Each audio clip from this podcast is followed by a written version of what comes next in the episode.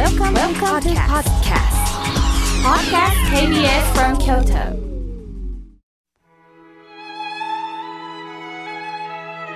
改めまして、僧侶の河村明慶です。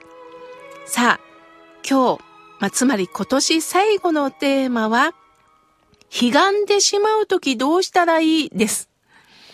いよいよ今年最後ともなり、また世の中もまだまだ慌ただしいですよね。ある人はもう仕事は終わり。そして、えー年賀状はもっともっと出そうかな、あの人にも書いとこうのかな、ということで、今まだ年賀状を書いてる方もおられるでしょう。とんでもない。年末こそが商売です。今年中に売り切れないといけないっていう方もおられるでしょう。年の瀬に流されることなく、マイペースで生きておられる方。無理をしすぎて体調を壊されてる方もおられるでしょう。また、仕事をなくされた方も、来年からどうしようかなと不安の中、そして、人との別れから悲しみのどん底におられる方もいるかもしれません。そんな時、私は何のために生きているのか、何のための人生なのかと嘆き悲しんでおられる方もいるでしょう。楽しそうな人を見るとつい悲願でしまう。これは誰だってそんな気持ちになります。俳句を歌う小林一茶は、ともかくも、あなた任せの年の暮れと読まれました。ともかくも、あなた任せの年の暮れ。一茶は、浄土真宗の御門徒の家に生まれ、念仏者としても知られています。この句のあなた任せというのは他人任せという意味ではないんです。あなたとは阿弥陀如来のことを指しています。どんなに裕福であっても、貧困であっても、おごることなく、卑屈になることもなく、ありのままに年を越していきましょう。囚われのない年の送り方です。実は小林一茶は51歳で結婚しまして長男に恵まれました。しかし生後1ヶ月で病のため我が子を失ったんです。次に生まれた長女もまた1年で病死します。そんな波乱万丈の人生の中で悲しみの中に沈むのではなく思うようにならない人生だからこそ、悲しみや苦しみの尽きない人間だからこそ、自らの力に頼るんではなく、如来様のご本願にお任せしていくんだよ。あとは南無阿弥陀仏のお念仏だとおっしゃったそうです。なぜ一茶が、ともかくもという言葉を冒頭に使ったかというと、はじめは自分の力で何とかしたいって頑張ってこられたと思います。踏ん張ってきたと思います。もちろん頑張ることは大切です。まずは努力しますよね。しかし人間の力には限界があるんです。ともかくも、頑張ってはみたけど、どんなにもだえようが、自分で自分の人生は変えられないと一茶はおっしゃったんです。晩年の一茶は病を患うのですが、自分はこれからはな、荒凡夫として生きたいと書かれています。凡夫の頭に荒いと書いて荒凡夫。すごい言葉ですよね。私は煩悩具足、煩悩の塊です。本能の塊みたいなもんです。それを自分で自分を抑えつけられない。こんな私だけど、阿弥陀さんはこんな私こそ救いますよと手を差し伸べてくれたっておっしゃったんです。私は一茶の中でとっても好きな句があります。我が角へ、角っては門と書きます。我が角へ、競うにしたり、配り餅。これはどういうことかというと、お隣ではもう餅つきをして近所に配ってる。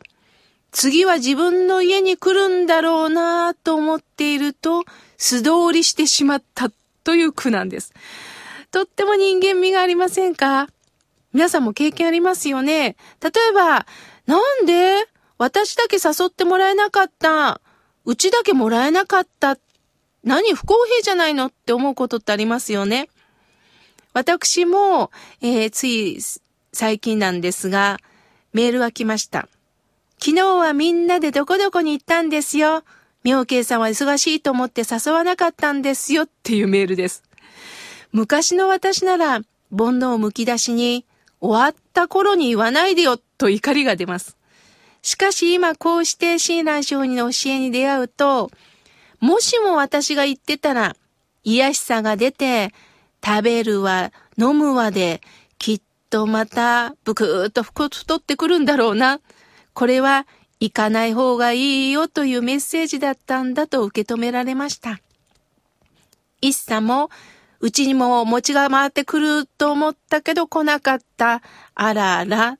という、その事実を感じた歌ではなかったでしょうか。